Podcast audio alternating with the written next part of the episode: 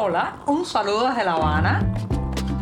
Les habla Joanny Sánchez, cubana, periodista, ciudadana, y les traigo este cafecito informativo recién colado y sin azúcar para despertar.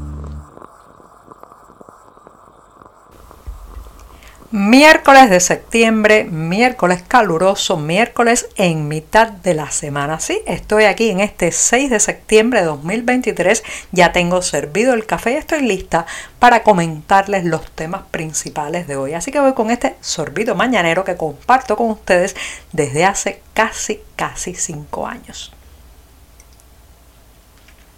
Después de este bullito, les cuento que porque se deje de hablar de un tema, porque una situación no se mencione ya con tanta frecuencia en las conversaciones y en los medios informativos no significa esto para nada que haya terminado o haya disminuido su incidencia.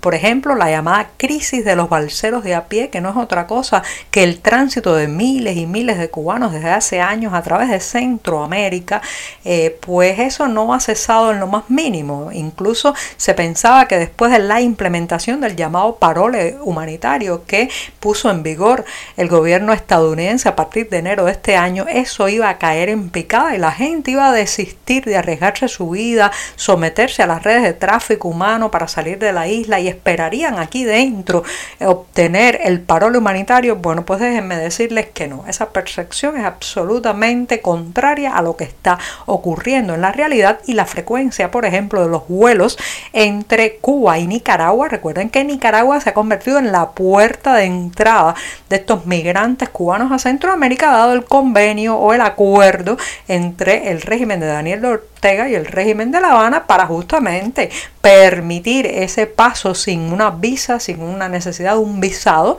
y bueno, pues también usar a los migrantes cubanos como punta de lanza en la frontera de Estados Unidos. Bueno, pues los vuelos entre las terminales de Cuba y Nicaragua han aumentado significativamente este verano. En lugar de disminuir, en lugar de reducirse el número de personas, debo decirles que para nada continúa la ruta y continúa aumentando. Esto según fuentes que ha logrado recopilar el diario 14 y medio en el aeropuerto Augusto César Fandino de la ciudad de Managua. A pesar del cierre de la frontera de Estados Unidos, y el parole humanitario, el flujo migratorio sigue y sigue. Ahora bien, hay un momento de ese flujo migratorio que es en el aeropuerto, en los aeropuertos cubanos, específicamente en la terminal 3 del aeropuerto José Martí de La Habana, que es cuando uno los ve partir. La mayoría de ellos vuelan en, en aerolíneas como Copa, también con Viasa, y eh, son en su mayoría hombres de entre 20 y 45 o 20 y 50 años, incluso los hay mucho más jóvenes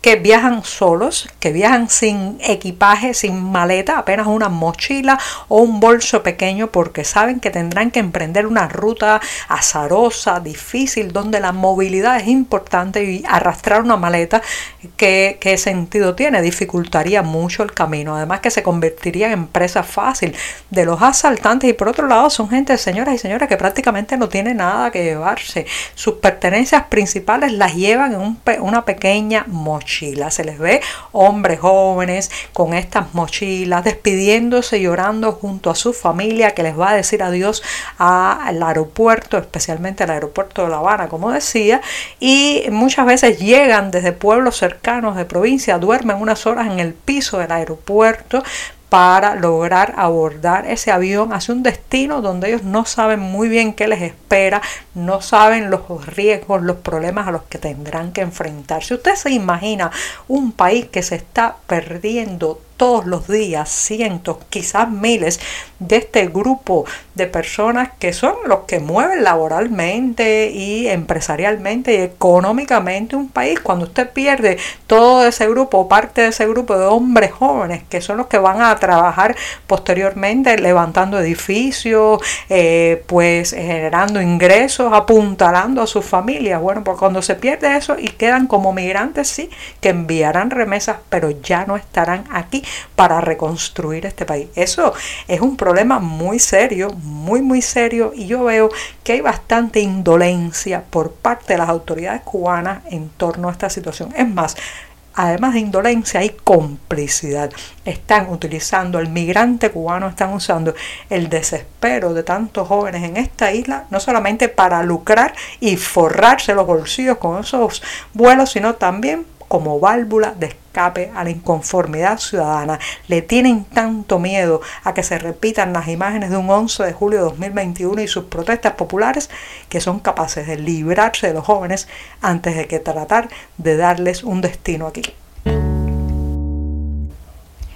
Las autoridades del turismo en Cuba han recibido un verdadero cubo de agua fría esta semana, ¿sí? Un cubo de agua fría porque el gobierno canadiense ha actualizado este martes el nivel de riesgo para los viajeros de ese país que decidan hacer turismo aquí en la isla y ha considerado que la escasez de artículos de primera necesidad, incluidos alimentos, medicinas y combustibles, han hecho que Cuba se gane la lamentable insignia amarilla, una insignia que significa que estos turistas canadienses tienen que extremar las precauciones debido a la situación de carestía que ya afecta todo el sector turístico, incluidos los vehículos y los locales gastronómicos. Con anterioridad, Cuba había tenido una, digamos, una alerta, pero era una alerta vinculada al riesgo de catástrofes naturales y climáticas, sobre todo en los meses en que los huracanes son más frecuentes en esta zona del Caribe. Pero ahora hay una nueva señal, una nueva marca que va señalando los problemas que pueden sufrir estos viajeros, señoras y señores, que van desde no poder extraer efectivo de los cajeros automáticos porque no tienen o las colas son de horas hasta de días para poderlo hacer, hasta quedarse varados en una carretera por falta de combustible y el servicentro más cercano tampoco tiene gasolina. Así que sí, son riesgos palpables y concretos que ni siquiera un turista con dólares en la cartera o con una tarjeta magnética llena de dinero puede, puede saltarse, puede sortear. Por tanto, está muy clara que esta insignia María afectará al turismo canadiense que llega a la isla, porque recuerden que el mercado canadiense es uno de los más importantes, si no el más importante que tributa viajeros a Cuba en un momento en que otros, eh, digamos, posibles emisores no acaban de repuntar. Así que Cuba en la lista amarilla de alertas para las autoridades del turismo canadiense.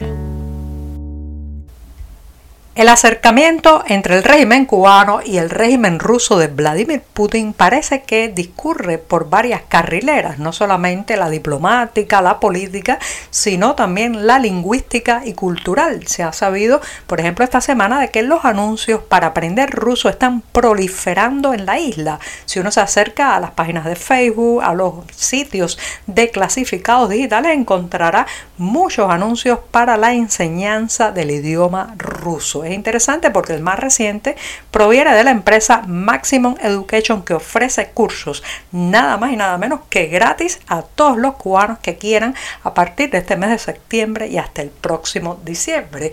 Según cuenta esta misma página, se trata de un proyecto financiado por el Ministerio de Educación de Rusia y su objetivo es enseñar ruso a ciudadanos extranjeros residentes en el exterior y ahora están pues muy centrados en lo que podemos llamar los alumnos cubanos. ¿Qué hay detrás de esto también? No solamente se trata de un proyecto académico, evidentemente se trata de un acercamiento que busca crear eh, personas que puedan estar a medio camino entre un lugar y otro, que puedan traducir, conocer la lengua, como se hizo, eh, por ejemplo, durante los años de aproximación a la Unión Soviética, donde el ruso se enseñaba en las escuelas y en muchas universidades de la isla. Eh, la enseñanza de este idioma, evidentemente, tiene un objetivo eh, más bien político porque eh, no se enseña, digamos, con los manuales de la literatura clásica rusa, no se enseña con los, eh, digamos, el objetivo de acercarse a esa rica cultura, sino más bien para también pues introducir en la isla ciertas líneas de opinión, ciertas matrices informativas dictadas por el Kremlin. Así que sí, se trata de aprender ruso, pero con el guion de Vladimir Putin. Las utopías, esas metas y objetivos que tantas y tantas veces perseguimos en la vida y que cuando parece que nos estamos acercando, en realidad se vuelven a alejar. Bueno, pues justamente voy a despedir este programa de miércoles con una recomendación porque en Madrid, específicamente en el Círculo de Bellas Artes de esa ciudad, en la Casa Europa se estará presentando un ciclo de cine cubano con el título tan, tan sugerente de Paisajes para después del Herencias en el cine cubano. Reúne una, un grupo de piezas, de obras de diferentes cineastas y de varias generaciones, entre los que están Sara Gómez, Nicolás Guillén Landrián, Miñuca Villaverde y también Carlos Quintela, Gretel Marín y Fernando Fragelay, desde corto hasta largometrajes y todo tipo de historias, desde las más sociales hasta las más íntimas. Así que ya saben, entre el próximo 13 de septiembre y hasta el día 20 de este mismo mes, paisajes para después de la utopía, herencias en el cine cubano. Los detalles, como siempre, en la cartelera del diario digital 14 y media. Ahora sí, digo adiós, hasta mañana jueves. Muchas gracias. Por hoy es todo. Te espero mañana a la misma hora. Síguenos en 14medio.com. También estamos en Facebook, Twitter, Instagram y en tu WhatsApp. No olvides, claro está, compartir nuestro cafecito informativo con tus amigos.